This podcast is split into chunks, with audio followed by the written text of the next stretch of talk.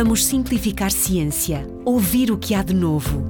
Diferentes perspectivas, com diferentes especialistas. Informação atual para envolver, acompanhar, perceber, diagnosticar, dar esperança e, sobretudo, dar voz à vida no cancro do pulmão. Um projeto Taqueda, em parceria com a Associação Portuguesa de Luta contra o Cancro do Pulmão, Pulmonal Olá, sejam bem-vindos a mais um episódio do podcast Dar Voz à Vida no Cancro do Pulmão. O meu nome é Fernanda Freitas e tenho estado aqui convosco a trazer muita informação acerca desta patologia que afeta, como já percebemos, muitos portugueses. Estou a falar do cancro do pulmão. No último episódio, o professor António Araújo falou-nos um pouco sobre a abordagem multidisciplinar no tratamento dos doentes de cancro do pulmão. Agora, vamos, no episódio de hoje, virar todas as nossas atenções para este tema. E quem melhor para nos falar sobre a multidisciplinariedade do que dois médicos de diferentes especialidades? Apresento-vos o Dr. Fernando Barata, médico pneumologista e diretor do Departamento de Oncologia do Centro Hospitalar e Universitário de Coimbra, e também o Dr. Paulo Costa, médico radio-oncologista, coordenador clínico da Unidade de Radio-Oncologia Dr. Júlio Teixeira, no Instituto CUF Porto. Muito obrigada. Obrigada a ambos por aceitarem este convite para partilhar aqui a vossa voz. E gostava de começar precisamente pedindo a opinião de cada um uh, relativamente à pertinência de haver equipas multidisciplinares no acompanhamento do doente com cancro de pulmão. Começo pelo Dr. Fernando Barata, porque é que na sua perspectiva é tão importante eh, a existência destas equipas? Sabemos hoje já, desde há muito, das limitações da abordagem antiga, muito clássica, unipessoal e fragmentada. Eu penso que não devemos insistir muito nela face ao crescimento exponencial do, do, do, do conhecimento. Precisamos de somar os saberes específicos de cada profissional para uma resposta efetiva e, e, e, eficaz. A melhor decisão para um doente específico, por exemplo, o senhor José com cancro de pulmão, é diferente do Sr. Manuel com cancro de pulmão ou da Dona Maria com cancro de pulmão. Para cada um exige-se hoje uma decisão individual integrada, harmonizada das medidas de prevenção, ao diagnóstico, ao tratamento, à reabilitação, à nutrição. E uma única especialidade não consegue dar resposta a esta multiplicidade de situações complexas e até por vezes inesperadas. E só conseguimos isso, no meu ponto de vista, em ambiente multidisciplinar que capacita cada um de nós, o profissional, a ter um, a dar a sua percepção abrangente, complementar, integrada, dinâmica, para podermos dar o melhor a, a cada doente. Doutor Paulo Costa, o que é que acrescentaria em primeiro lugar, muito boa tarde. É um gosto estar aqui com, convosco. Uh, e na realidade, eu não posso estar mais de acordo com aquilo que o Dr. Fernando Barata acabou de, dizer. Uh, hoje em dia, uh, a complexidade da, da, doença oncológica pulmonar leva a que tenham obrigatoriamente de existir perspectivas complementares que decorrem das várias áreas que tratam o cancro do pulmão e que, de facto, uh, uh, todas elas em conjunto, debatendo essas perspectivas uh, de cada uma das, das especialidades e as várias abordagens que cada uma delas traz, seguramente é nesse contexto que nós vamos conseguir encontrar a melhor solução de tratamento. Se existe área onde, de facto, a, a multidisciplinaridade é importante, é na doença oncológica pulmonar a sua complexidade uh, e a diversidade de soluções de tratamento faz com que nós tenhamos necessidade premente, no dia de hoje, se queremos uh, proporcionar o melhor tratamento possível ao nosso doente, o facto de termos de confrontar as nossas estratégias perante as várias facetas do tratamento, sejam eles as várias áreas do tratamento, do diagnóstico, inclusivamente do seguimento destes doentes. Uhum. E nada melhor que a consulta multidisciplinar para podermos otimizar todas estas estratégias.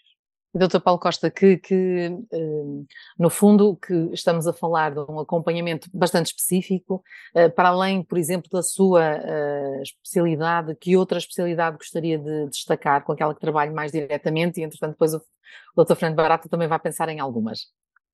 Um, Há de facto algumas especialidades que são absolutamente incontornáveis, desde logo a pneumologia, obviamente, é, é por excelência a, especialidade que tem uma, uma, uma presença que é incontornável nestas consultas de grupo, mas a oncologia, a, a, cirurgia torácica, a radio-oncologia, desde logo, até porque eu sou radio-oncologista e, e pertenço de forma ativa a essas consultas, mas hoje em dia a consulta não se esgota nestes profissionais. A presença de, de, das áreas do diagnóstico, desde a anatomia patológica, à radiologia, a outro tipo de especialidades que às vezes as pessoas pensam que não são uh, de facto fundamentais, mas no dia de hoje eu diria que a própria nutrição, a psicologia e até a medicina paliativa são especialidades que, na realidade, complementam a nossa decisão, acrescentam qualidade e diferenciação àquilo que vai ser a melhor estratégia de tratamento. E eu diria que esta porta nunca está fechada, porque o tratamento do cancro do pulmão hoje em dia é um tratamento dinâmico e de um dia para o outro nós precisamos seguramente de mais profissionais a cada momento decorrente daquilo que é o avanço do conhecimento. Doutor Fernando Barata, gostaria de acrescentar mais alguma especialidade? Ou alguma, algum profissional de saúde que também ajude quando um doente ouve o diagnóstico? O Dr. Paulo já de alguma forma uh, uh, abordou os principais. Por exemplo, falando aqui do meu hospital, há talvez um grupo de especialidades que constitui o um núcleo duro, vamos chamar assim, é onde está a cirurgia torácica, a radio-oncologia, a imagiologia, a anatomia patológica e a oncologia para além da pneumologia. E depois, eh, sem estarem na sala, pontualmente nós pedimos colaboração de outros. E desde outras especialidades médicas, eh, como a dermatologia, a nefrologia, a cardiologia, mas também de outros que, que, que cada vez se têm mostrado ser muito importantes, como seja a farmácia, ou até o serviço social e também a, até a enfermagem. Hoje, cada vez mais, nós conseguirmos também envolver eh, estes, estes grupos profissionais tem sido extraordinariamente também eh, importante. Por isso, e, e, depois termino com aquilo que, que o Dr. Paulo disse, é que isto é mesmo dinâmico e acho que cada vez mais, até pela complexidade dos diagnósticos e dos tratamentos, precisamos de uh, mais e mais especialidades para uh, tomar a melhor decisão para cada doente. Eu permitia-me só acrescentar um ponto que eu acho que é muito importante uh, e que seguramente todos nós lidamos com ele, que tem a ver com a integração destes doentes na sociedade e as dificuldades que eles muitas vezes apresentam e uma das peças fundamentais nessa articulação são as assistentes sociais, que muitas vezes também estão presentes sempre que é preciso e que de facto uh, nos ajudam de uma forma absolutamente ímpar naquilo que é a integração de todos estes cuidados de saúde. Portanto, uh, eu acho que é, é, de salientar também a presença delas e, e, e é uma mais-valia que seguramente devemos mencionar. Uhum. Eu acredito que tudo isto, uh, o, que, o, que, envolve todas as equipas multidisciplinares é de facto a importância do doente estar no centro, os seus cuidadores também, e portanto, se me permitem, fora, de, de, fora do baralho, literalmente, não faço parte das equipas médicas, mas eu acredito que a presença das, das associações doentes como a Pulmonal também contribui muito para que esta, esta depois do diagnóstico, o próprio doente consiga uh, criar também uma estrutura um bocadinho mais sólida para, para reagir aos seus, a, a, tantas especialidades, a tanta informação que vai receber, não é? Pronto, juntar aqui esta nota, que eu acho que também é, é importante, Fernando. Sim, só, só exatamente, só para realçar que, que por exemplo, aqui não tenho, uh, tenho a Liga Portuguesa contra o Cancro uhum. que trabalha de uma forma permanente, todos os dias, todas as manhãs, ali conosco uh, no, no, no, edifício São Jerónimo, aqui no Chuc. e o seu, o seu contributo para o bem-estar destes doentes, para ajudar nesta fase tão complexa destes doentes, tem sido uma mais-valia e, e as fazerem parte desta enorme equipa, agora desta enorme equipa, vou chamar toda esta equipa que de alguma forma eh, está ligada a, a, esses doentes, é, é claramente uma mais-valia para todos nós e para o doente em especial. Uhum.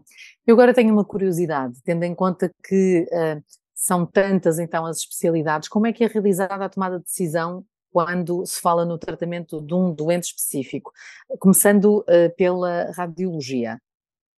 A decisão é, é, tomada de uma forma muito, muito simples, porque hum, eu diria que complexa é a doença, a decisão passa seguramente por alguns níveis uh, uh, complementares. O primeiro deles, sem sombra de dúvida, é a evidência. A evidência científica que nos rege naquilo que é a decisão de tratamento mas há sempre o adaptar daquilo que é o conhecimento científico uh, ao doente, ao nosso doente, ao doente real, ao doente concreto, com as suas limitações, com as suas próprias peculiaridades, e de facto é do dialeto de, de, interatividade entre os vários médicos presentes, entre as várias especialidades, que chegamos ao consenso e invariavelmente a decisão é consensual para que uh, se consiga uh, delinear o fio condutor da estratégia de tratamento.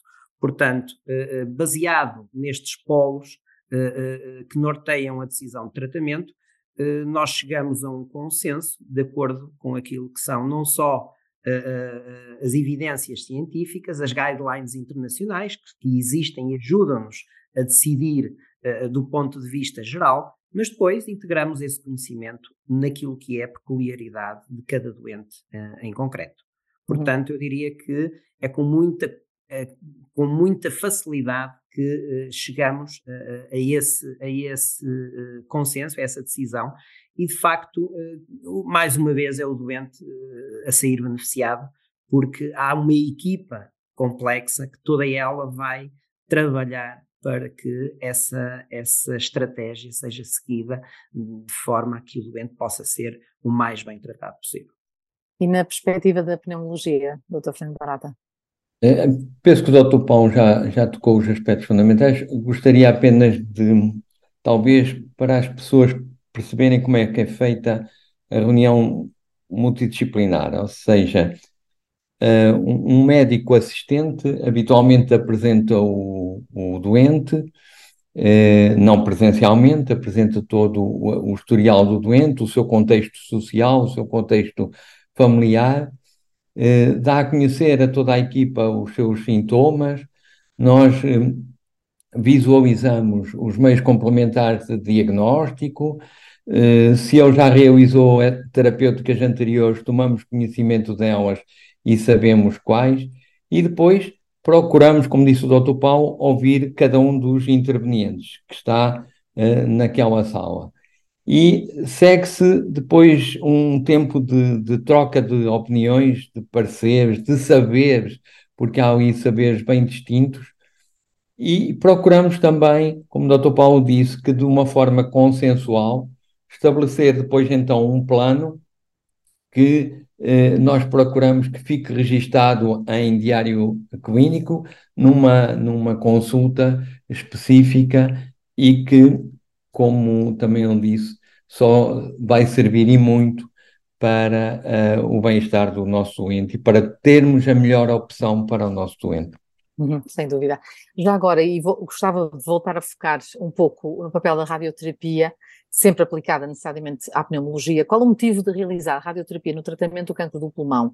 Um, o objetivo com que se faz esta abordagem nos doentes é sempre o mesmo ou depende sempre do doente que está à vossa frente? Uh, o objetivo do tratamento de radioterapia é muito diverso. Uh, seguramente o que vai nortear o seu objetivo é o tipo de doença e de doente que temos uh, perante nós. Um, eu diria que hoje em dia a radioterapia uh, está presente praticamente em todas as fases, ou poderá estar presente em quase todas as fases da doença uh, oncológica pulmonar. Tal é a abrangência desta arma terapêutica, e, mais uma vez, uh, a melhor decisão de se fazer um tratamento apenas de radioterapia ou em combinação com uma estratégia de uh, terapêuticas combinadas, seja ela quimioterapia ou outras terapêuticas sistémicas, ou inclusivamente num pós-operatório uh, cirúrgico, tudo isso vai depender daquilo que é a fase da doença, o tipo de doente e o objetivo que pretendemos com esse tratamento. Portanto, eu diria que a radioterapia integra-se numa estratégia mais vasta em que pode ser a única modalidade de tratamento ou articular-se com outras, de acordo com a situação em concreto que nós vamos ter pela frente. Mas acredito que há, uh, eventualmente, também uma necessidade, eu pelo menos sinto essa necessidade, de desmistificar aqui a questão da utilização e da segurança na utilização da radioterapia. Hoje em dia é muito mais seguro do que há uns anos, não é? Portanto, houve uma evolução, o que garante que este, eh, este tipo de tratamento possa ser utilizado eh, como está a dizer, dependendo das situações, mas com total segurança. Sim, uh, eu diria que a evolução da radioterapia nas últimas duas décadas foi uh, ímpar. Na realidade, nós assistimos a uma evolução decorrente daquilo que é a nova era tecnológica em que vivemos. o advento dos sistemas computarizados, a sofisticação dos aceleradores lineares, que são os equipamentos que eh, de facto promovem o tratamento com radiação, hum, podendo modular os feixes de tratamento, isso faz com que a precisão da radioterapia eh, seja de facto hoje em dia eh, algo de adquirido.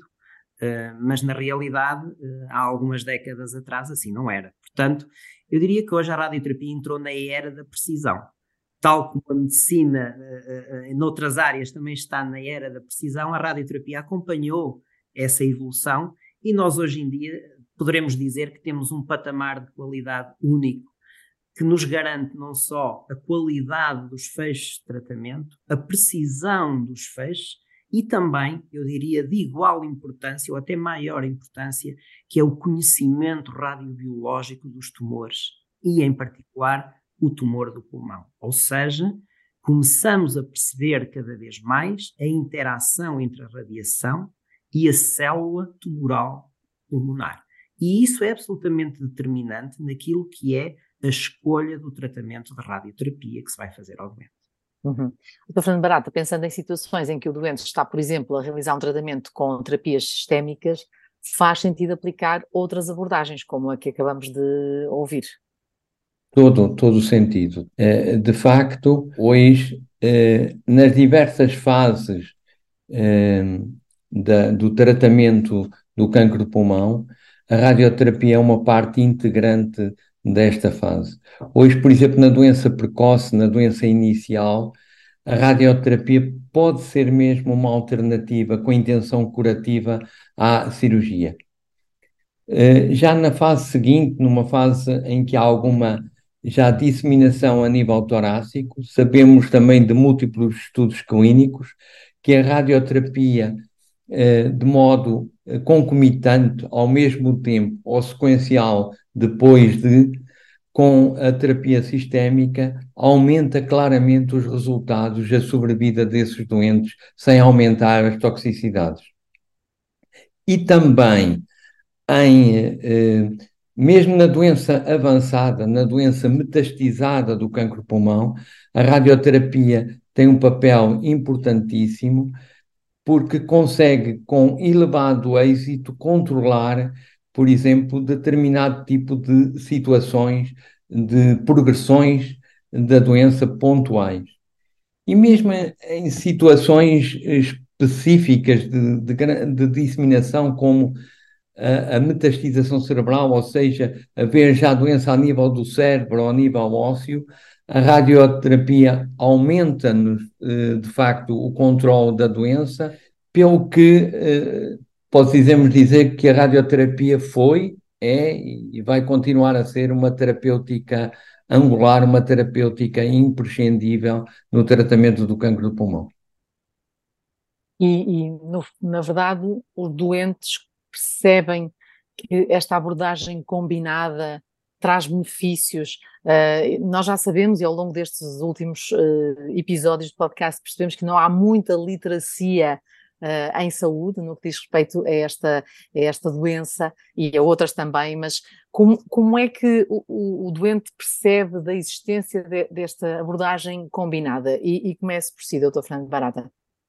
Penso que ele entende, e nós podemos eh, partilhar com ele que definitivamente a radio-oncologia é mais um elemento importante da equipa. A ideia de, da transmissão do trabalho em equipa é fundamental. Mas mesmo para os doentes, e apesar desta falta de literacia, de facto, a, a, a radioterapia foi, e bem, associada à doença oncológica e ao seu tratamento. E quando nós comunicamos que vamos fazer um tratamento de radioterapia e que isso está associado a um maior controle da doença, isto é bem aceito pela doença. A minha experiência é muito positiva e o, o feedback que eu tenho desses doentes é realmente muito boa.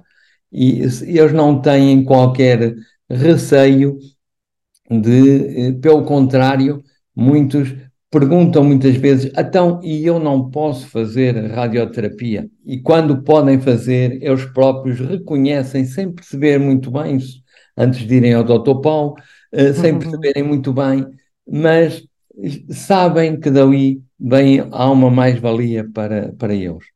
Exato, e depois chega um novo médico, o Dr. Paulo Costa, que afinal não é assim tão novo, não no sentido de idade, mas novidade na equipa, ou seja, já fazia parte da equipa desde o início, não é? É muito curioso. Exatamente. Uh, na maioria das vezes já não é uma surpresa para o doente, porque nós estivemos na consulta de grupo inicial. Uhum. E quando uh, conversamos com o doente e quando dialogamos com ele e propomos a estratégia de tratamento, uh, o doente está extremamente atento e sensível a tudo aquilo que se lhe diz. Portanto, não é fora do habitual quando o doente chega à consulta de radioterapia para ser observado, dizer que, que, se lembra perfeitamente e que estava ansioso para chegar àquela fase do tratamento, porque sabia que era a etapa seguinte que queria cumprir e que queria de facto que fosse um sucesso na, na, naquilo que é a estratégia de, de, de, tratamento da sua doença. Portanto, mais uma vez aqui, a, a, a a mais-valia de estarmos presentes nas consultas de grupo e, e, o doente, de alguma forma, já está sensibilizado para aquilo que vai acontecer a seguir.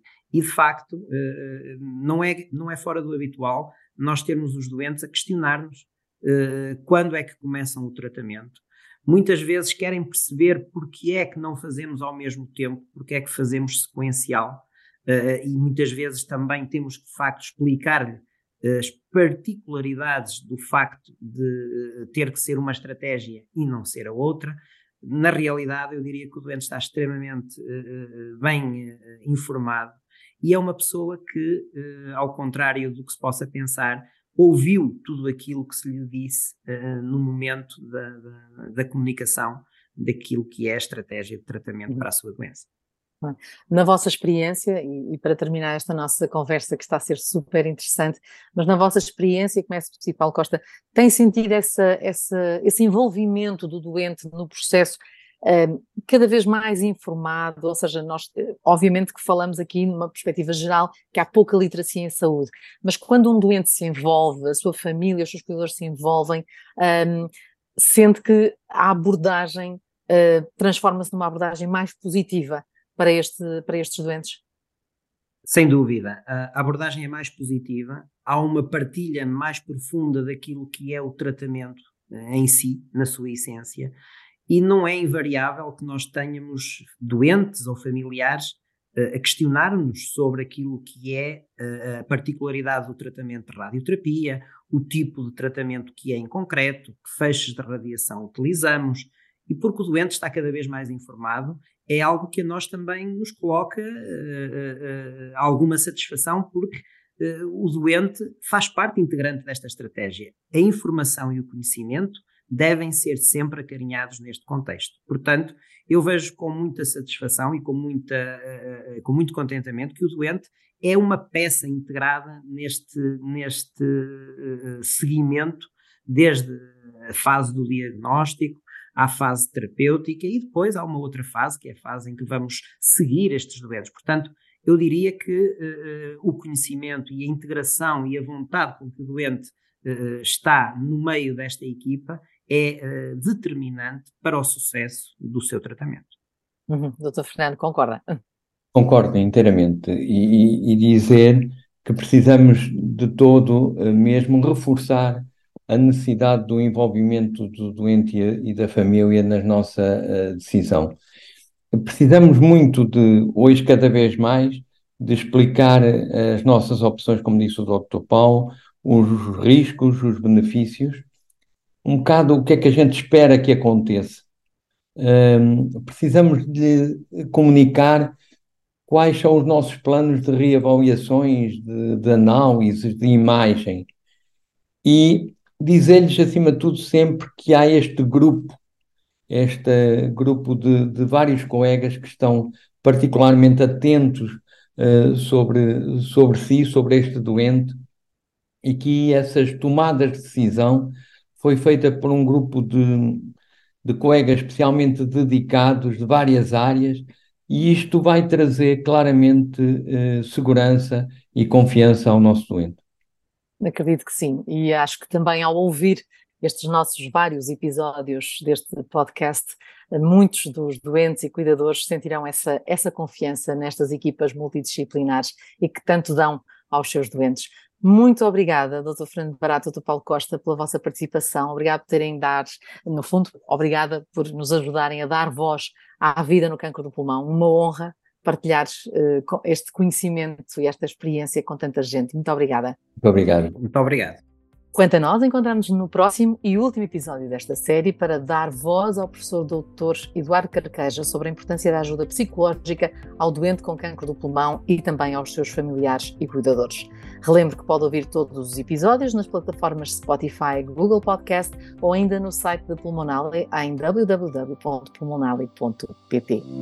Vamos simplificar ciência, ouvir o que há de novo, diferentes perspectivas com diferentes especialistas e formação atual para envolver, acompanhar, perceber, diagnosticar, dar esperança e, sobretudo, dar voz à vida no cancro do pulmão. Um projeto Taqueda, em parceria com a Associação Portuguesa de Luta contra o Cancro do Pulmão, Pulmonal